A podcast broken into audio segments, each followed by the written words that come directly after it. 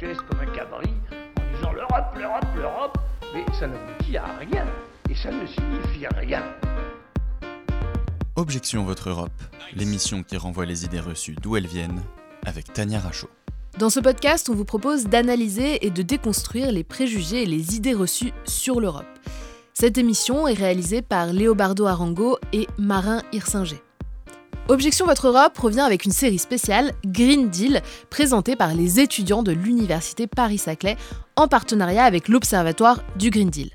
Alors le pacte vert européen, qui est discuté au sein de l'Union européenne depuis 2019, explore de nombreux sujets liés à l'environnement et on a donc pensé qu'il serait intéressant de venir un peu décrypter les enjeux et les objectifs de ce Green Deal. Dans cet épisode, c'est Alizé Le Goupil et Elisa Joly qui vont particulièrement nous parler des enjeux alimentaires qui sont entraînés par ce Green Deal. L'Europe, l'Europe, l'Europe. Euh, on est dans le marché commun et le marché unique. Il n'y a aucune possibilité de dire je ne veux que des produits français. Ça n'existe pas. Un fruit sur deux consommé en France Alors, vient d'ailleurs aujourd'hui. Oui, non, mais je suis d'accord. Ce que je veux dire par là, c'est qu'il faut pas, faut pas intoxiquer les gens en leur faisant croire qu'on serait dans l'Union européenne et qu'on en sortirait tous les matins parce que ça nous arrange. Parce que on va aussi avec des produits français. Si on fait ça, les Allemands diront il y aura que des produits allemands, les Italiens que des produits italiens. C'était pas la peine de faire 60 ans de construction européenne pour en arriver là. Vous venez d'écouter Marc Fesneau, ministre de l'Agriculture, lors de son intervention sur France Inter le 24 janvier 2023. Le Green Deal, ou le Pacte vert, c'est un ensemble de textes proposés en 2019 par l'Union européenne. Le pacte touche de nombreux domaines comme l'alimentation à travers la stratégie de la ferme à la fourchette qui a pour objectif de rendre l'alimentation plus saine et plus durable en Europe. C'est nécessaire parce que, à la fois, les agriculteurs sont les premières victimes du réchauffement climatique et c'est aussi l'un des secteurs qui pollue le plus. Selon un rapport du GIEC, environ un tiers des émissions mondiales de gaz à effet de serre proviennent des systèmes alimentaires. On sait aussi que le nombre de fermes dans l'Union européenne devrait passer de 10 à 3,9 millions entre 2016 et 2040 selon une étude européenne. Une diminution qui touchera différemment chaque État membre et que la PAC ne pourra pas empêcher à moins d'être révisée en profondeur. Et il faut savoir que la politique agricole commune, donc la PAC, qui date de 1962, est une politique mise en place à l'échelle de l'Union européenne. À l'origine, elle porte surtout sur des mesures de contrôle des prix et sur des subventions afin de moderniser et de développer l'agriculture. Une nouvelle réforme de la PAC est entrée en vigueur le 1er janvier 2023. Et donc ce texte qui a été présenté par la Commission européenne vise à développer une agriculture plus verte et assurer une rémunération plus juste des agriculteurs. De cette nouvelle PAC découle le plan stratégique national français, aussi appelé PSN, qui intervient dans le cadre de cette nouvelle PAC pour 2023-2027. Il s'agit de l'adaptation française de la PAC, et donc il y a trois ambitions majeures directement issues de la PAC. Tout d'abord une ambition économique, une ambition sociale et une ambition environnementale. Justement, concernant l'environnement, le Green Deal veut diminuer les pesticides dans l'agriculture de 30%. Mais on peut se poser la question de ce qu'il en est réellement. Il faut savoir que si les pesticides sont néfastes pour l'environnement, ils sont aussi à l'origine de plusieurs maladies, notamment chez les agriculteurs. Le 10 mars dernier, le tribunal administratif de Rennes a même reconnu que la maladie de Parkinson, dont était atteint un jardinier quotidiennement en contact avec des pesticides, était due à ces produits phytosanitaires. Une étude a d'ailleurs démontré que cette maladie était 13% plus élevée chez les agriculteurs. Et de son côté, la Cour de justice de l'Union européenne a rendu une décision en janvier 2023 concernant l'interdiction des néonicotinoïdes. Cette interdiction a posé des problèmes à de nombreux agriculteurs qui se retrouvent donc du jour au lendemain sans solution. Le gouvernement français a ensuite présenté, à l'occasion de Salon de l'agriculture, un plan sur les pesticides qui vise à renforcer les efforts de recherche et les investissements pour trouver des alternatives aux produits phytosanitaires les plus importants, qui sont appelés donc à être retirés du marché lors des prochaines années, et cela bien sûr tout en protégeant la biodiversité et la santé. Elisabeth Borne a affirmé que, je cite, En matière de produits phytosanitaires, nous respecterons désormais le cadre européen et rien que le cadre européen. Cela fait directement référence au fait que la France a, par le passé, interdit certaines substances qui étaient encore autorisées au niveau européen, ce qui a pu créer des distorsions de réglementation pour nos producteurs. Et donc ce plan dit Ecofito 2030 devrait être lancé cet été 2023 et se résume, selon la Première ministre, par, je cite, plus d'anticipation, plus d'innovation et plus d'accompagnement. C'est donc pour explorer ce sujet que nous recevons aujourd'hui Benoît Biteau. Nous sommes ravis de vous recevoir. Vous êtes agronome et député européen. Vous siégez au sein du groupe écologiste. Vous êtes également vice-président de la commission de l'agriculture et du développement rural du Parlement européen. Donc bonjour Monsieur Bito. Oui, euh, bonjour à vous. Nous avions une première question concernant euh, la PAC 2023 et on voulait savoir comment en pratique euh, cette PAC 2023 articule-t-elle ses nouveaux objectifs avec le Green Deal? Bah, Elle les articule pas. Pas du tout, il n'y a, a, rien qui est fait en rapport. Euh, ah mais non, je pense que c'est même pire que, la PAC d'avant. C'est-à-dire que euh, la PAC d'avant avait au moins le mérite euh, d'avoir été réfléchie en, en 2013, 2014, ouais, dans ces eaux-là. Il n'y avait pas d'urgence climatique aussi bien identifiée qu'elle ne l'est aujourd'hui la PAC d'avant, euh, malgré tout, avait, avait proposé euh, des, des, choses qui, qui euh, allaient dans le bon sens, et notamment, notamment le, verdissement de la PAC, ce qu'on appelait les mesures de verdissement. là, sur celle-ci, il n'y a, a, aucune, enfin, a aucune excuse à continuer, à vouloir continuer sur le, sur le, avec les mêmes objectifs que, que, que avant. C'est-à-dire que les alertes des scientifiques sont suffisamment claires. Euh, c'est-à-dire que euh, les, les, rapports différents de la Cour des comptes sur le caractère inopérant de cette PAC à soutenir décemment les agriculteurs euh, dans leurs revenus, à soutenir décemment le renouvellement des générations d'agriculteurs, à identifier le fait que la PAC euh, n'est pas au rendez-vous de l'histoire sur les enjeux de, du climat, euh, à identifier que la PAC et l'agriculture qu'elle soutient euh, n'est pas non plus euh, pertinente sur euh, la thématique de la relation avec l'eau de l'agriculture. tout ça, c'est des rapports officiels de la Cour des comptes européenne, et malgré ça, on change rien. Pire, je pense qu'on on, on, amplifie des, phénomènes qui sont à l'origine de, de, ces problématiques-là. C'est-à-dire que, un exemple, on a euh, avancé sur une PAC de, plus, de moins en moins commune, de plus en plus nationale, où finalement, euh, c'est des orientations nationales qui euh, déclinent un peu les orientations écologiques qu'on pourrait retrouver dans le Green Deal, et qui finalement, parce que justement, il n'y a pas de volonté européenne à essayer d'avancer sur le Green Deal, on accepte des plans stratégiques nationaux, donc imaginez à l'échelon des pays États membres qui sont absolument consternants en termes de, volonté d'avancer sur euh, l'écologie. Et, ce qui est encore pire, je crois, c'est que dans ces rapports des cours des comptes européennes, il y a des, propositions de solutions pour sortir et, de, la situation constatée et trouver des solutions pour que euh, euh, on ait une réelle orientation de la PAC qui favorise le développement d'une autre forme d'agriculture. Et on, a balayé tout ça. Et donc, on continue comme si tout allait bien, avec les mêmes recettes, les mêmes ingrédients, et, euh, on parle d'une nouvelle PAC. N'a rien de nouveau, on sait la même depuis 30 ans. Et du coup, parallèlement à cette PAC 2023, le gouvernement français a présenté le plan Ecofito 2030, euh, qui a été présenté du coup lors du Salon de l'agriculture et qui devrait être mis en place euh, cet été 2023. Et donc, est-ce que vous pensez que ce plan Ecofito pourrait finalement apporter de réelles solutions concrètes et des alternatives peut-être pour les pesticides afin de ne pas délaisser euh, les agriculteurs par rapport au Green Deal? Euh, Je ne sais pas par quel bout le prendre. Le Green Deal, ça pénalise pas les agriculteurs. Déjà, faut arrêter avec ça c'est complètement biaisé, c'est une, une, vision biaisée euh, de, de, des orientations du Green Deal que de penser que d'avancer vers le Green Deal, c'est euh, euh, handicaper l'agriculture. Tous les centres de gestion à peu près sérieux disent que ceux qui s'en sortent le mieux sont ceux qui justement font référence à l'agroécologie. Et donc on est et je reviens sur la PAC, dans une politique agricole commune qui perfuse le modèle agricole dont plus personne ne veut et qui n'est pas au rendez-vous euh, sur les objectifs du Green Deal, parce qu'on le perfuse, il ne disparaît pas, euh, parce que euh, ce modèle agricole ne se réinvente pas, il faut qu'on engloutisse des volumes d'argent public absolument colossal, pharaoniques, pour réparer les dégâts sur la biodiversité, sur le climat, sur notre santé, sur les ressources vitales comme l'air, comme l'eau, euh, des dégâts de ces pratiques agricoles-là. Donc on doit engager beaucoup d'argent public euh, sur ce terrain-là, donc euh, des solutions curatives qui ne s'arrêteront que quand on arrêtera les pesticides et les engrais de synthèse. Donc il faut absolument, il y a, vraiment un caractère d'urgence, sinon c'est un puits sans fond. Et alors qu'on a englouti tout cet argent-là via la PAC, via les solutions curatives, on n'a plus d'argent après pour euh, soutenir la, transition agricole.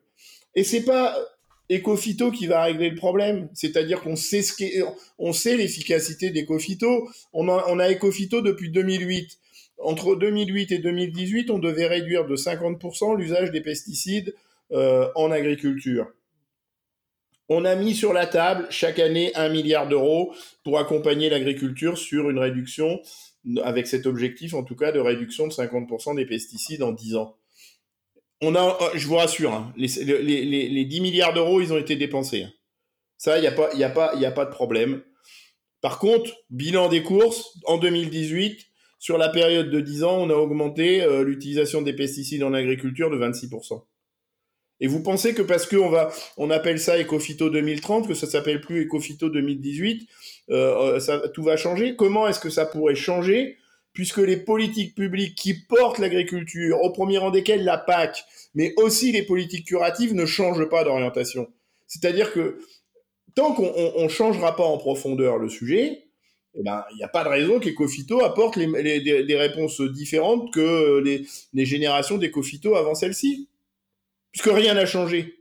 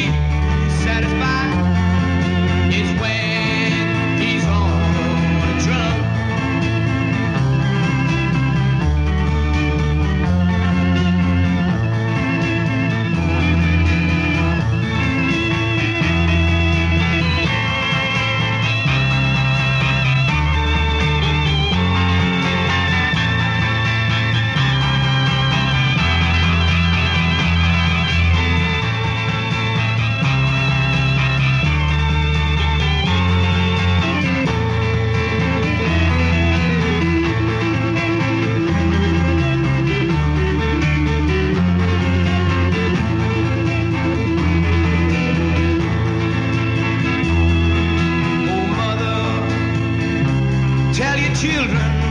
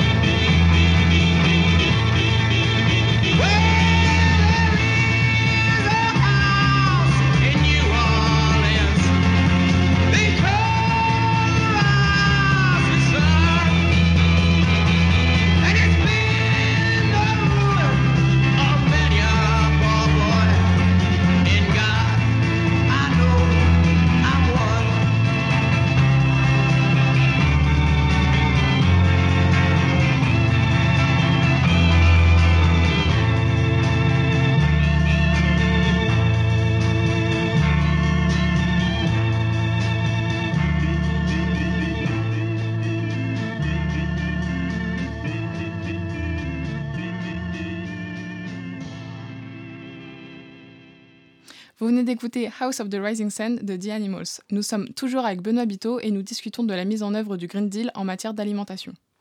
Et la filière euh, agroalimentaire, c'est un secteur économique euh, de première importance pour l'Union européenne. Et est-ce que vous pensez qu'il serait possible de maintenir l'économie de l'Europe tout en protégeant l'environnement, justement? Non seulement c'est possible, mais c'est la, seule voie qui tient. Je, je, Encore une fois, on est sur euh, un raisonnement biaisé qui consiste à vouloir opposer écologie et économie. Mais aujourd'hui, tous les scientifiques sérieux nous disent que l'agriculture qui est en train de péricliter, qui est en train de s'effondrer en termes de productivité, c'est l'agriculture qui a recours aux pesticides, aux engrais de synthèse, parce que c'est l'agriculture qui impacte négativement la fertilité des sols, parce que c'est l'agriculture qui impacte négativement la biodiversité dont on a besoin quand on est paysan, parce que c'est l'agriculture qui impacte négativement le climat, et donc forcément, elle sera moins bien adaptée. Euh, euh, moins bien, bien, bien, je vais pas y arriver, moins bien adaptée au changement climatique que celle qui, au contraire, est sur des logiques d'entretien de la fertilité. Donc, plus on entretient la fertilité, plus le réserve utile en eau des sols est performante. Plus on entretient la fertilité, moins cette agriculture est émettrice de gaz à effet de serre. Plus on entretient la fertilité, plus elle est euh, en capacité de séquestrer des gaz à effet de serre. Donc, l'industrie agroalimentaire ne se portera bien dans les prochaines années que si le virage agroécologique a lieu. Sauf que, encore une fois, les politiques publiques engagées ne, vont pas dans le bon sens. Et le lien avec le Green Deal, dans le Green Deal, il y a des choses super intéressantes. Sauf que pour le moment, c'est des déclarations péremptoires. C'est-à-dire que, pour le moment, euh, on n'est pas passé aux travaux pratiques. C'est-à-dire qu'on on, on vote le Green Deal de 24 octobre 2021, et le 24 novembre, pile un mois après derrière, on vote une PAC dont les outils ne, permettront pas d'atteindre les objectifs du Green Deal. C'est le, paradoxe de, cette Union européenne. Moi, je dis souvent que quand on est député européen, on découvre un nouveau pays qui s'appelle la paradoxie. Où, la veille, on a porté des ambitions euh, euh, extrêmement intéressantes, et le lendemain, on écrase tout avec une politique publique qui fait l'exact inverse. Mais y compris pour l'industrie agroalimentaire, il n'y a pas d'autre solution que euh, de, prendre le virage agroécologique. Il n'y a pas d'autre solution. Et donc, si l'industrie agroalimentaire en Europe veut se sauver, elle doit engager la transition agroécologique avec les agriculteurs. D'ailleurs, certains l'ont compris. Hein. McCain, par exemple, pour euh, citer un gros industriel de la pomme de terre, que vous connaissez tous, McCain aujourd'hui signe des contrats agroécologiques parce qu'ils ont parfaitement compris que s'ils voulaient continuer de collecter des patates pour faire des frites, il fallait euh, s'attaquer frontalement euh, à ce qui menace aujourd'hui la productivité de l'agriculture. Et ce qui menace la productivité de l'agriculture aujourd'hui, c'est pas l'agroécologie, c'est l'inverse. C'est le recours aux pesticides, c'est le recours aux engrais de synthèse. Et donc, pour l'instant, on s'est principalement concentré sur la France, mais on sait que le Green Deal, ça concerne toute l'Europe finalement. Pourquoi vous dites que c'est uniquement concentré sur la France? Dans les questions qu'on vous a posées, je veux dire. Ah oui, oui, ok. je croyais que c'était. Euh, mais non, mais de toute façon, euh, le Green Deal, il faut effectivement qu'il soit euh, décliné à l'échelon européen. Sur les enjeux dont on parle, de, préservation de la biodiversité, de préservation de la santé, encore mieux, d'inversion de tendance sur fond de, de dérèglement climatique, si on n'attrape pas ces sujets à l'échelon du continent européen, on n'y arrivera jamais. C'est-à-dire qu'on a besoin de, de décliner tout ça à l'échelon de l'Europe. Et c'est parce qu'on le déclinera à l'échelon de l'Europe qu'on a une chance d'avoir euh, des, des, des, résultats euh, satisfaisants. La France, c'est gros comme un tas de reproches euh, sur, l'échiquier mondial. Et donc, on ne fait que des travaux en direction du climat ou de la biodiversité qu'uniquement à l'échelon national, ça ne suffira pas. Mais enfin, moi, j'attire je, j'attire votre attention. À quel moment la France a commencé à faire son virage? Moi, je ne l'ai pas identifié. Hein je l'ai pas identifié. Moi, j'ai pas vu euh, le virage agroécologique de la France. Hein. Quand je regarde la physionomie euh, euh, de l'agriculture, quand je vois le, le, plan stratégique national français, la façon dont il traite l'agriculture biologique, par exemple, pour préférer financer la fumisterie de, la haute valeur environnementale, qui en vérité est une haute valeur d'enfumage, je, je vois pas en quoi la France serait serait novatrice, serait, euh, serait euh, à l'avant-garde de, de, de, cette transition-là. C'est même l'exact inverse. Et du coup, justement, par rapport à l'échelle européenne et aux autres pays, est-ce qu'ils sont plus avancés que la France euh, par rapport au Green Deal et par rapport au tournant dans l'écologie? Est-ce qu'ils est qu'ils ont réussi à parvenir à ces objectifs? Qu'est-ce qu'il en est finalement? Bah, certains ont même dépassé les objectifs du Green Deal dans certains pays. Euh, je pense à l'Autriche, par exemple. Euh, L'Italie est pas loin derrière. L'Allemagne est très, est très bien placée aussi. donc oui, il y a des pays qui sont aujourd'hui ont compris que euh, le, salut de leur agriculture, euh, la préservation de leurs agriculteurs passe non plus par euh, l'accompagnement d'une agriculture qui utilise massivement des pesticides, des engrais de synthèse ou de l'eau d'irrigation, mais au contraire, une agriculture résiliente qui prend soin du climat, qui prend soin de la biodiversité et qui, du même coup, prend aussi soin de la santé des consommateurs. Donc, ces pays ont compris et ils sont, ils sont engagés sur la bonne voie et, euh, et, donc, du coup, euh, je, voilà, c'est possible. Ils sont dans la même Europe que nous, avec la même politique agricole commune, et eux, ils ont trouvé des outils pour faire autrement.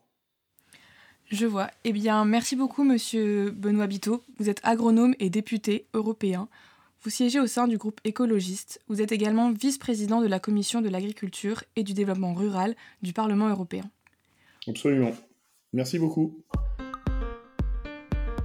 Pour conclure cet épisode, il faut retenir que le Green Deal, c'est un objectif européen et non pas que français.